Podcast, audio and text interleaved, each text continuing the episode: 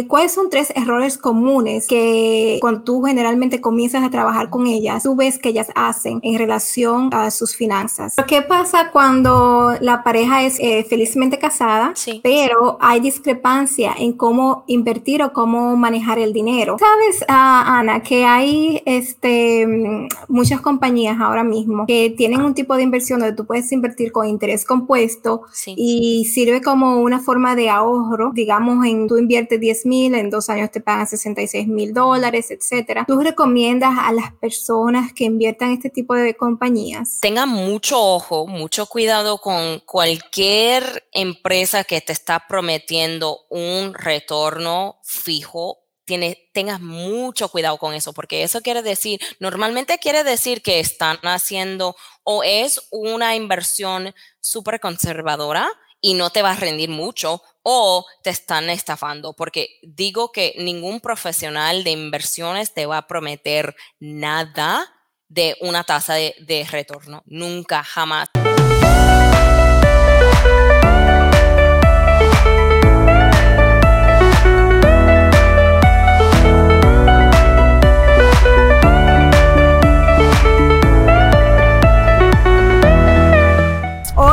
Estoy sumamente feliz de que estés viendo este podcast y créeme que esta invitada de honor que tengo te va a abrir los ojos a ti en tus finanzas. Y bueno, uh, me presento, mi nombre es Masi Pecino para los que son nuevos oyendo este podcast.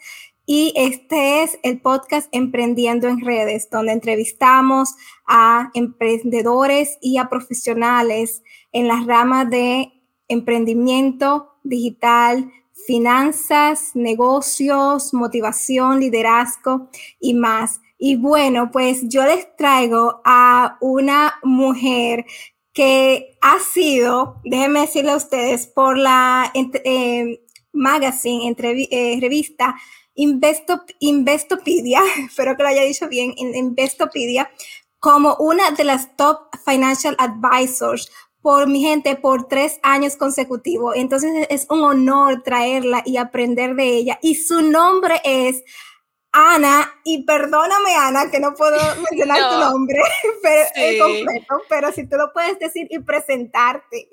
Sí, muchas gracias, Masi. Es un honor estar con ustedes acá. Eh, mi nombre es Ana Njai Conte. Wow.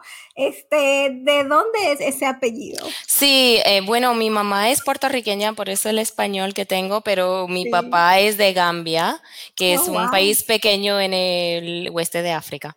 Sí, wow, es eh, un muy, perdón, es un hermoso apellido y te pido mil disculpas por no poder eh, mencionarlo, pero suena muy bonito y hermoso cuando tú lo dices. Gracias. Ah, bueno, yo lo, a mí me gusta.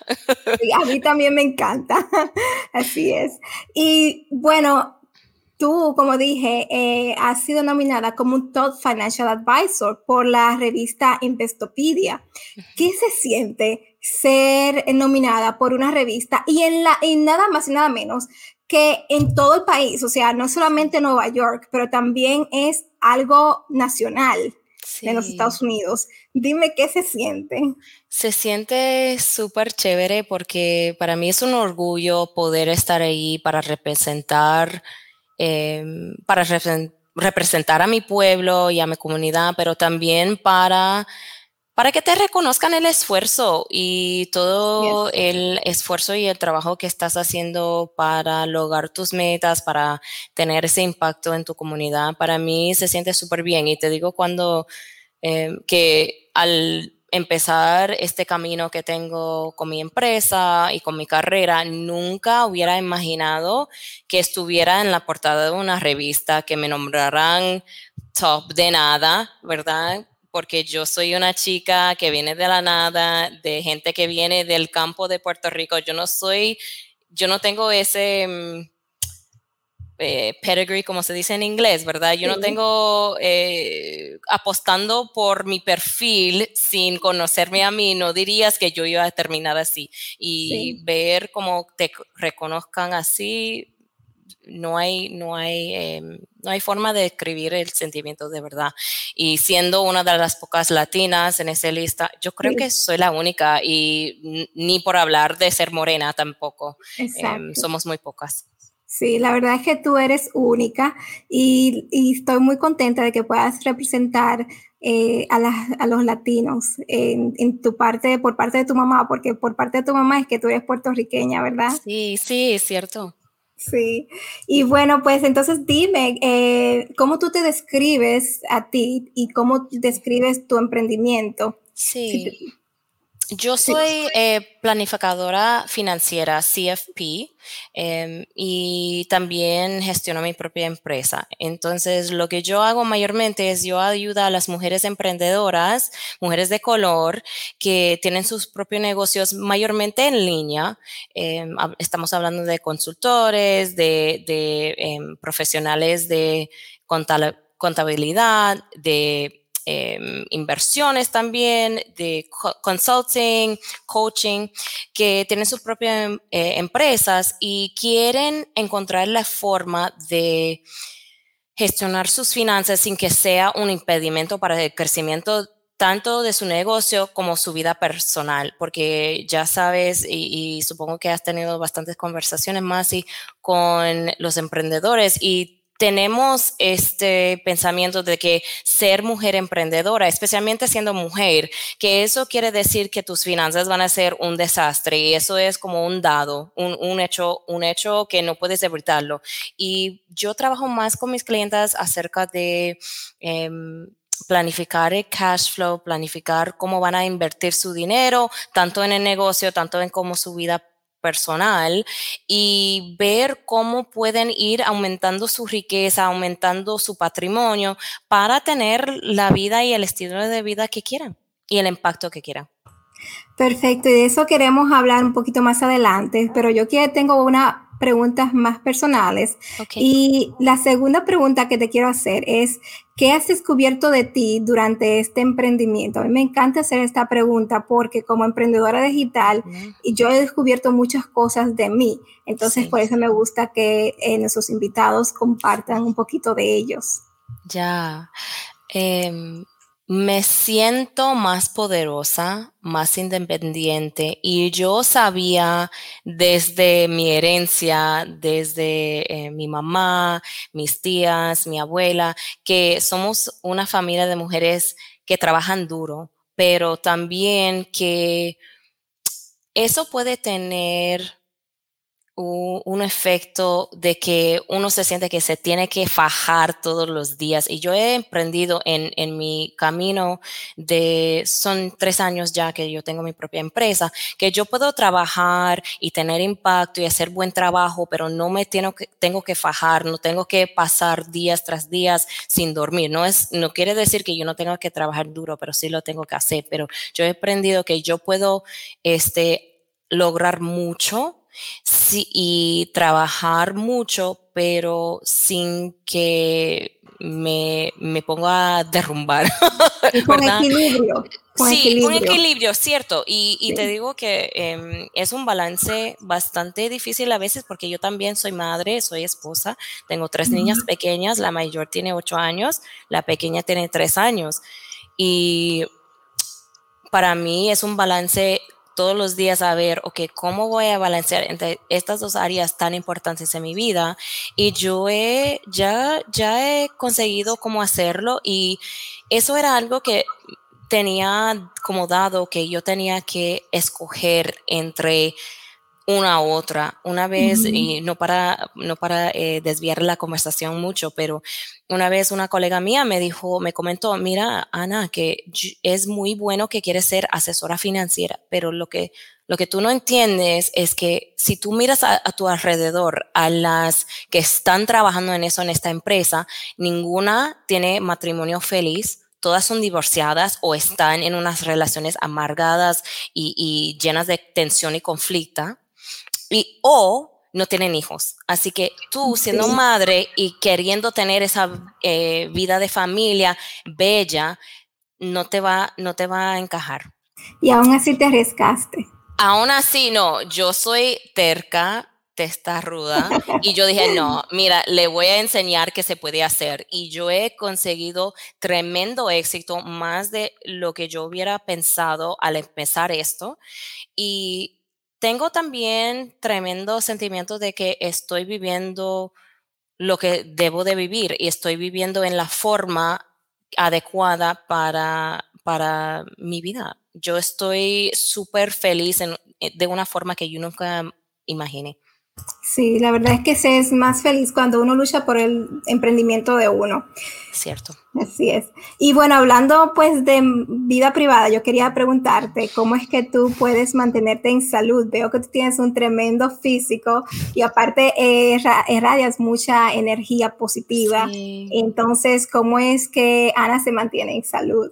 Ya, eso es también una lucha diaria y yo digo que yo intento hacer cosas que me hacen feliz, hacer cosas que me centran. Para mí, yo tengo esa, ese tiempo todas las mañanas en silencio conmigo misma, ni con mi esposo, ni trabajando ni nada. Yo me levanto tempranísimo con las gallinas y yo estoy ahí, rezo, tomo mi tiempo para bañarme, vestirme, para sentirme gente y tomarme mi café, leer, escuchar un podcast, escuchar música, lo que sea, para poder em, empezar el día bien. Yo también todos los días rezo para, para seguir echando fuerzas, para ser la madre, la esposa y la, el CEO que quiero ser, que tanto quiero ser. Perfecto. Y bueno, ¿qué libro tú recomiendas de finanzas eh, para que nosotros mm. podamos leer y aprender? Son varios, pero yo digo una cosa que es bien difícil porque ningún libro que yo he leído tiene como aspectos de realidad para nosotras, las mujeres de color, las mujeres latinas. Eso es una cosa, pero yo recomiendo, se llama... Em, We Should All Be Millionaires por Rachel Rogers. No, yo, no sé si lo has leído. No es más de finanzas, es un libro para motivar a las mujeres a que tomen su futuro y el futuro de sus hijos y de sus familias en sus propias manos y que vayan apostando por sí misma y también pidiendo lo que hace falta, aunque sea en la vida personal o en la vida profesional. Perfecto. Bueno, y ya que tú dices que no hay libros que nos representen a nosotras las latinas, ¿tú vas a escribir un libro? Sí, yo sí. Eso es como en mi vision board, yo lo tengo que en, en cuántos años, en unos cuantos años, yo voy a, a enfocarme en eso, porque la verdad es que lo que yo veo es mi industria se enfoca mucho en como un, un, retrato como ideal de cómo se hacen las finanzas y hablan de una manera y tienen sus formas de este, poner como benchmarks o plazos que uno debe lograr en la vida o a cierta edad usted debe de tener esto, esta cosa ya resuelta. Y yo digo que para nosotros el camino de la vida es muy distinta y tenemos cosas distintas, aspectos de nuestras, de, nuestras culturas, de nuestras vidas, que nos hace, mm, eh, se nos hace difícil cumplir esa misma trayectoria. No quiere decir que no podemos lograr mucho y muy bien nuestras finanzas y tener nuestro portafolio y todo bien hecho, porque lo podemos hacer, pero no es que se puede decir, ok, yo voy a poder invertir miles y miles de dólares cada mes justo al salir de la universidad. No es posible, ¿verdad? Porque tienes eh, deuda estudiantil o tienes que apoyar a la familia en tu país nativo o tienes que apoyar a tu familia acá en este país, ¿verdad? Eso es la, realidad de muchas de nosotras y eso previene a que podemos eh, lograr esas metas como así tan, tan, tan pronto con, como nuestra colega Blanca, ¿verdad? No quiere decir que no lo podemos hacer. También tiene beneficios porque eh, yo digo, mi mamá a mí no me dio nada de finanzas, ¿verdad? Eh, me apoyó, me mantenió eh, durante muchos años, pero ella a mí me ayuda ahora con mis hijas, ¿verdad? Ella las recoge de la escuela, ella viene a donde mí, hace sus cosas, le ayuda con su tarea y todo y así yo puedo enfocarme en lo que hago. Pero eso quiere decir que me tardó unos pocos años a poder invertir mucho dinero porque yo tenía deuda estudiantil y eso es em, la historia de muchas de nosotras. Así es, y la verdad es que eh, yo estoy ansiosa de que tú escribas ese libro para yo poder comprarlo, porque como tú dijiste, ese libro nos va a representar a nosotras las latinas y bueno, eh, yo creo que es mayor logro cuando una latina eh, alcanza sus sueños como tú has alcanzado los tuyos. La verdad que sí, entonces te felicito.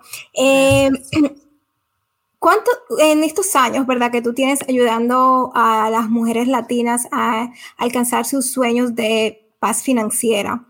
Eh, ¿Cuáles son tres errores comunes que cuando tú generalmente comienzas a trabajar con ellas, tú ves que ellas hacen en relación a sus, a, sus finanzas? Ya.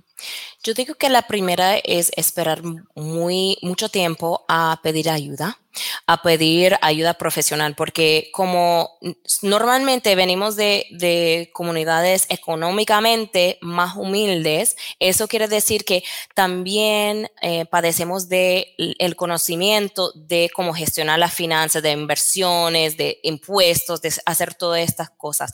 Y lo que hacemos es que em, esperamos a que sentimos que tenemos suficiente dinero, ¿verdad? Ah, ok, o esperamos años cuando el valor mayor, cuando estamos hablando de las finanzas, es empezar pronto. Y a veces dejamos que ese miedo, que ese meta que es difícil de, lograr, se cumpla para buscar esa ayuda. Esa es la primera.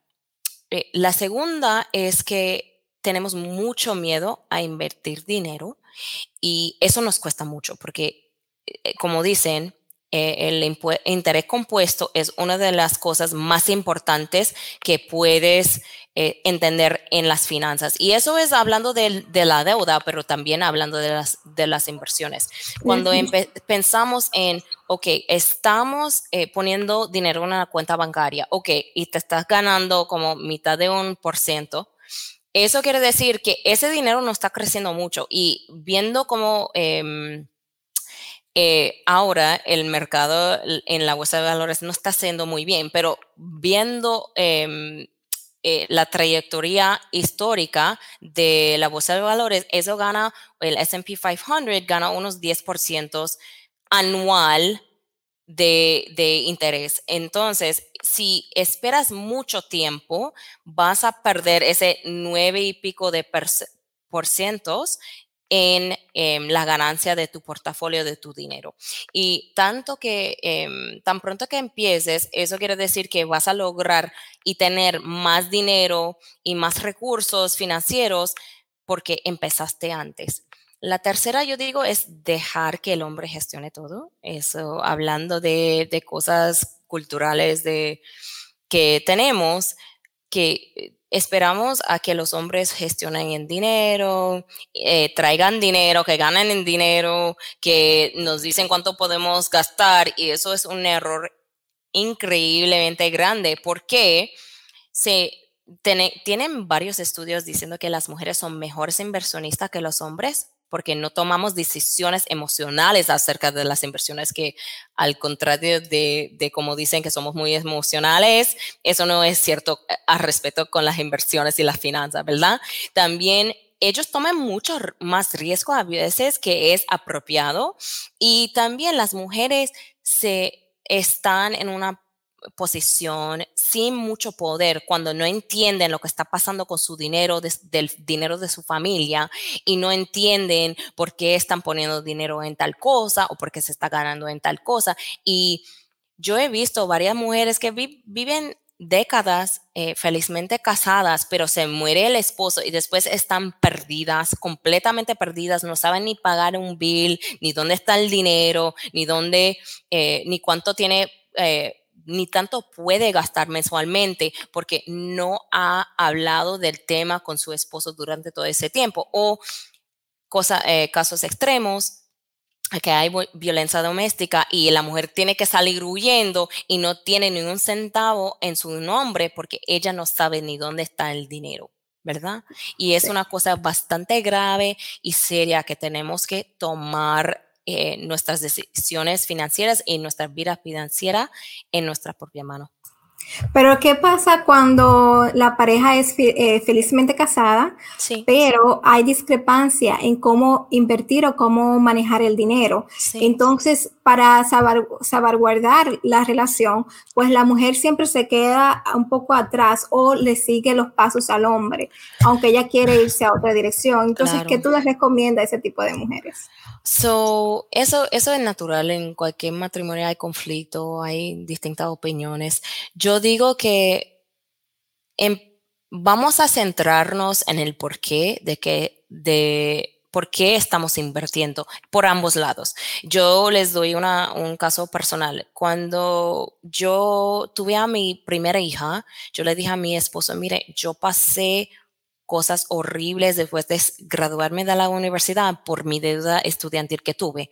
Entonces, es muy importante para mí invertir para esta niña ya para, en su em, plan 529 plan para que ella tenga ese dinero cuando se vaya a la universidad y no tiene que, por qué preocuparse y no tiene por qué tomar decisiones en su vida porque está endeudada hasta el cuello. ¿verdad? Eso era súper importante para mí. Y mi esposo, al revés, él em, era eh, atleta estudiantil, él le dieron una beca 100% para la escuela y él dijo, no, que se puede apañar y ya está bien, que, que ella se va, eh, no podemos darle todo en, en bandeja de plata. Y yo dije, no, no se puede. Entonces, lo que estuvimos hablando es que llegamos a un acuerdo. Yo dije, mire, el, beneficio del estado de Maryland, donde yo vivía antes, era 2.500 al año. Te dejaban de, em, deduct eso de, sus impuestos estatiles. Entonces yo dije, mire, aunque no es tanto como que yo quisiera, por lo menos podemos invertir este 2.500 al año porque eso nos da como un... Em, eh, es como un eh, balance en el medio. No era tanto como yo quería, pero era más que cero que él quería, ¿verdad? Y a veces se tiene que buscar como ese, ese camino, del medio. Sí. Em, también yo digo que si, si esas conversaciones no funcionan y no te explicas o no se entienden, pues eso es un voto a favor de tener como tu cuantita y tu dinerito al lado y así puedes invertir un poco como tú quieras. Sí, bueno, y, este, y eso tú le recomiendas entonces a, tus clientes, ¿verdad? Que en caso de que no puedan llegar a un término medio, pues entonces que separen y dividan las finanzas.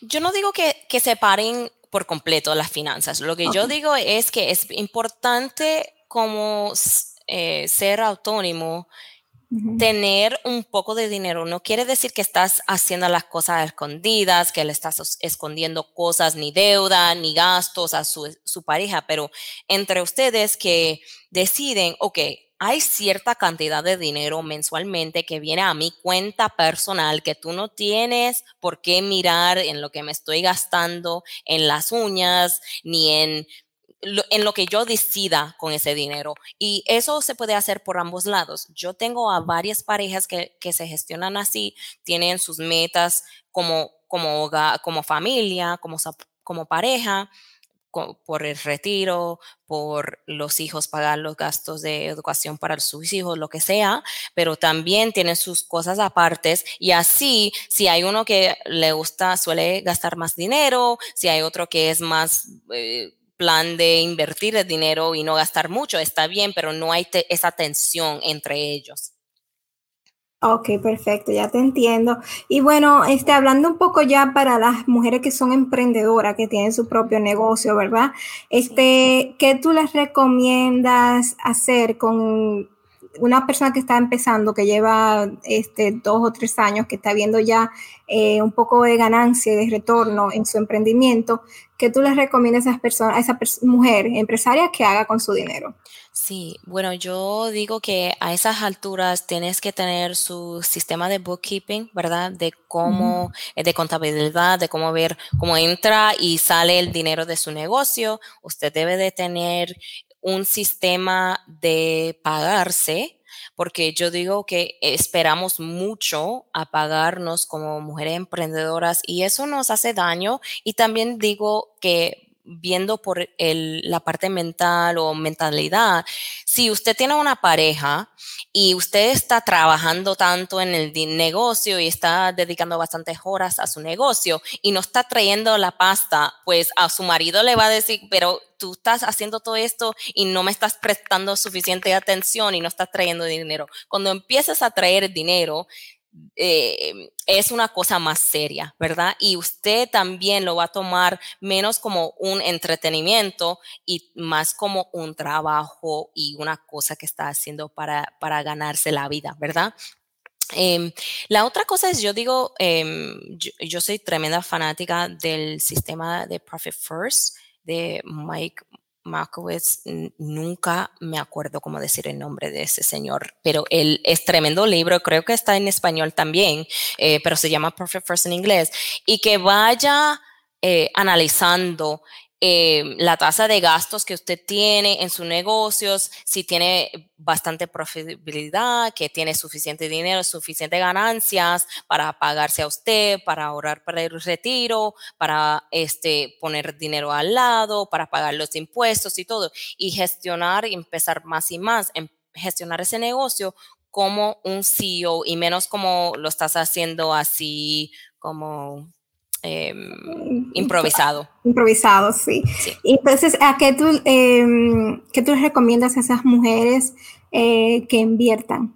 Sí, yo digo que eh, yo soy tremenda. ¿En, qué, ¿En qué específicamente? Ok, yo digo, em, las cuentas que me gustan para los, las mujeres emprendedoras son el SEP IRA y el Solo 401k. Eso, el, el último es si no tienes empleados. Si tienes empleados que tienen su propio W2 y todo, no se puede usar, pero usted también puede eh, montar un SEP IRA que es súper fácil, tarda máximo 10 minutos en abrirla y es una forma excelente de ahorrar dinero en los impuestos y también para asegurarse y tener esa seguridad financiera que, tanto deseamos.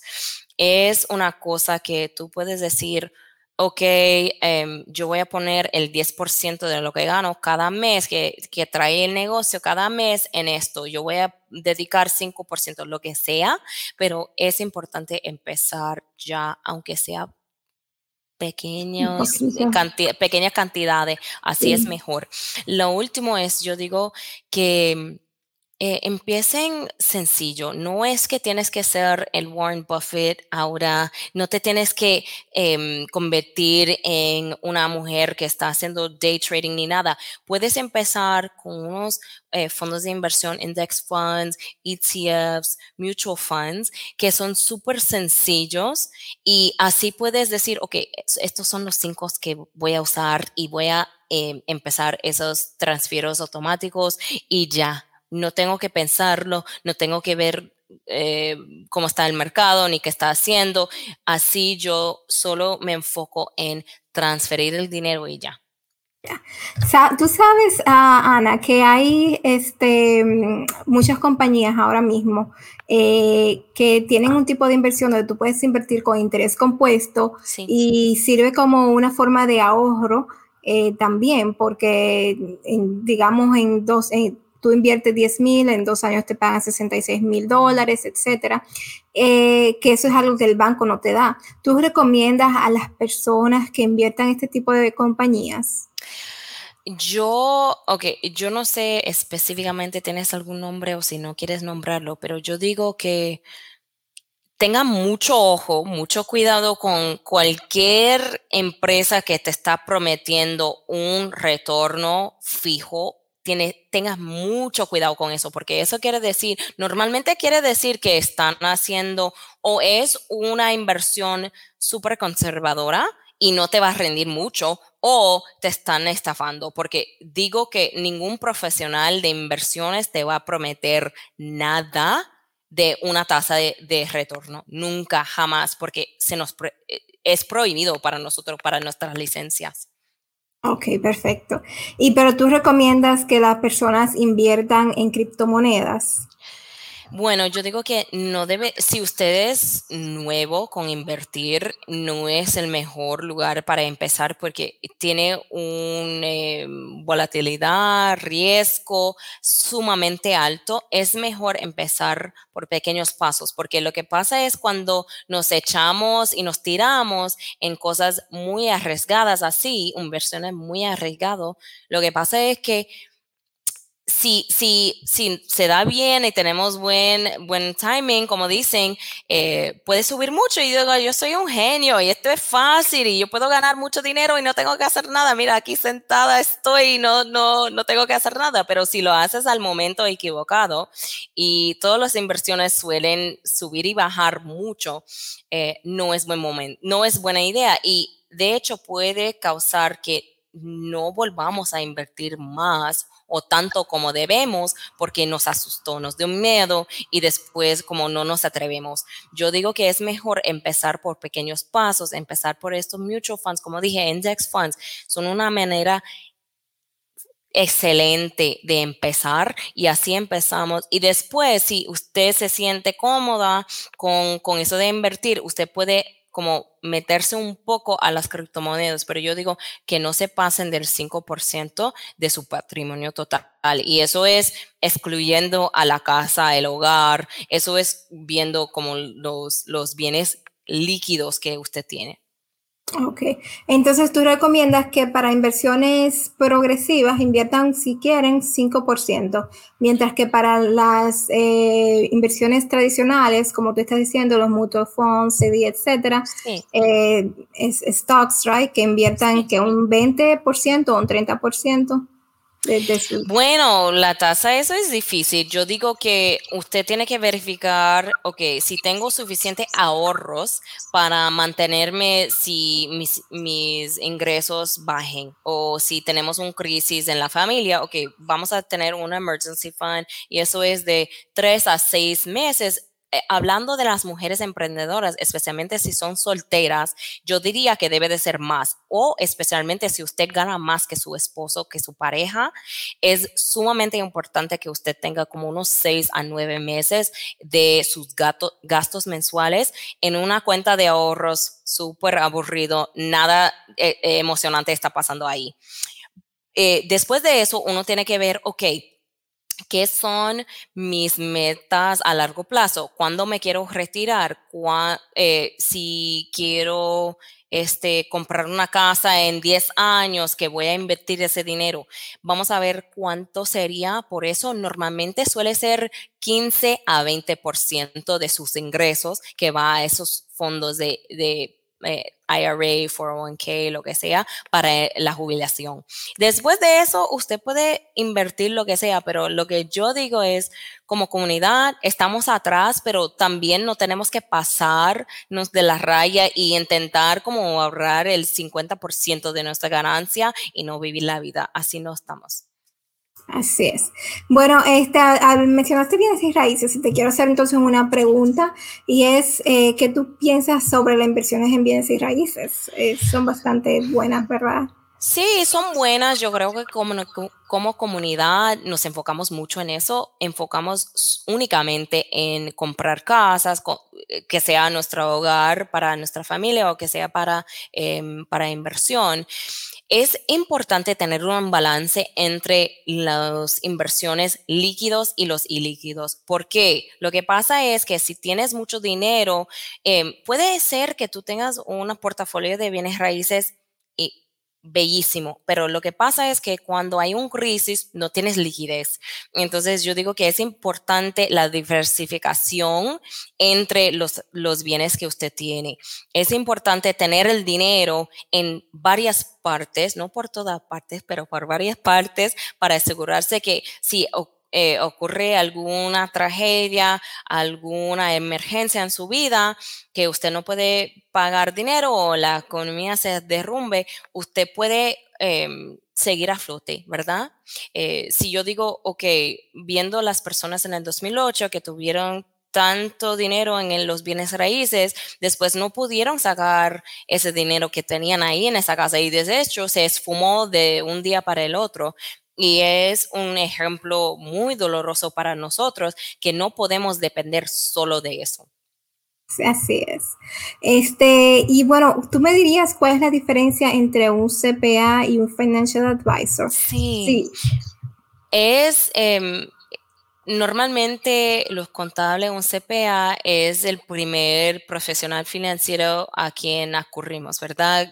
Llega ese, ese bill de los impuestos y, decimos, no, esto no puede ser, tengo que buscar ayuda para que me ayuden a moderar esto porque así no puedo, puedo seguir. Este, yo digo que ellos son más expertos en los impuestos. Es decir, son expertos en los diferentes em, formas de, de maneras de formar un negocio, o sea, LLC, S Corporation, C Corporation, lo que sea. Ellos son expertos en eso, son expertos en decirte, si sigues ganando tal dinero, tienes que pagar esto en impuestos o te van a devolver esto. Puedes hacer estos truquitos para pagar menos impuestos. Diferentes. Eh, sí, es eso. Son expertos en eso. Pero también son, son em, no son proactive, como decimos en inglés, no piensan con adelanta, adelantación a lo que vas a pasar o estás pensando hacer en dos años. En cambio, los profesionales como yo, lo que hacemos es que nos sentamos, aprendemos de las personas, de nuestros clientes, en lo que quieren lograr con su negocio, con su vida personal, lo que son sus metas, que quieren comprar casa, que quieren comprarle casa a su mamá, que quieren retirarse a los 55 años, lo que sea. Y lo que hacemos es les damos las recomendaciones de cómo gestionar su vida personal y a veces de, su negocio para lograr esa meta. Y siempre estamos tomando decisiones con ese, esa meta en mente y ese logro en mente. No estamos únicamente pensando en cómo ahorrarte impuestos, porque a veces la decisión correcta para tu camino en la vida no es la decisión correcta para ahorrarte dinero en impuestos o pensar en el IRS es algo distinto. Yo también digo que tenemos em, el conocimiento de inversiones que los CPA normalmente no suelen tener. Tenemos em, ese conocimiento también de eh, el código de impuestos, pero también cómo se relaciona todo. Es eh, más de tener como una carta entera de la vida financiera de una persona. Ok, excelente. Muchas gracias por responder la pregunta. Era una buena duda que tenía. este, y bueno, eh, entonces eh, hablamos a llegar ya a las cuatro super preguntas, pero antes yo quería preguntarte eh, cuáles son tus redes sociales, cómo pueden las personas contactarte. Sí, yo soy más en Instagram y Twitter y tengo el mismo em, nombre. Ahí es arroba A-N-J-I-E-K-O-N-T-E, es mi nombre. Em, y también en mi sitio web es daretodreamplanning.com. Perfecto, muchísimas gracias. Y este, una persona eh, que venga a ti, ¿verdad? Eh, con, digamos, eh, nuevecita que no sabe nada de, de inversiones, que no sabe nada de cómo hacer un budget, ¿en cuánto tiempo tú crees que tú la podías a esa persona, digamos, a, alinear a su, a su meta financiera? Bueno, eso depende de la cooperación de la persona. eso depende de cuánto está dispuesta a enfocarse. Pero yo digo, si, si tiene ganas y está dispuesta a enfocarse y a pasar tiempo eh, realmente cambiando su vida financiera y pensando mucho en ella, yo digo que año, año y medio. Uno con ganas puede lograr mucho y con alguien que te ayude a entender mucho por qué debes de hacer una cosa, a enseñarte, más como eh, un coach que nada, que puede seguir como guía para usted. Yo digo año, año y medio. Y ya estás lista, ya sabes qué hacer. Eh, el truco es que si se, si tienes esa autoestima, que te sientes eh, cómoda tomando esas decisiones por ti misma, más que el conocimiento, porque el conocimiento está por todas partes. Sí, es verdad, uno se, se le levante la autoestima, tener poder. Y bueno, pues mi gente, ya ustedes saben, si ustedes quieren contactar a Ana, el Instagram de Ana va a estar en la descripción de este podcast, de este episodio. Y bueno, ustedes saben que a mí me pueden contactar a través de mis redes sociales como Instagram, TikTok, eh, como Masi Pestino. Y también pueden escuchar este podcast en Spotify, Google Podcasts, Anchor, y también en Apple Podcasts. Y eh, no se olviden de suscribirse también al canal de YouTube Más y Pestino, pues para que puedan ver mucho más contenidos como este y mucho más podcast por venir. Y bueno, pues llegamos a las cuatro super preguntas, Ana. La primera pregunta que te quiero hacer es, ¿qué es el éxito para ti? El éxito es poder ser la madre y mujer emprendedora que quiero ser, que tanto he soñado ser a la vez, que no tener que em, rendirme con ninguno. Lindo, qué lindo. Y bueno, este, ya tú me dijiste tu rutina mañanera, ya tú nos compartiste eh, un libro, dos libros de recomendación, actually. Entonces, la eh, última pregunta que te tengo que hacer es, eh, ¿cuáles son los dos podcasts que tú escuchas? Ay, yo digo mis favoritos. Uno es um, The Life Coach School Podcast por Brooke Castillo. Es uno cuando pensamos de eh, la mentalidad que debemos de tener para lograr esas metas que tenemos. Es uno súper, súper, súper bueno. Lo recomiendo total. Es increíble y te va como blow your minds, ¿verdad?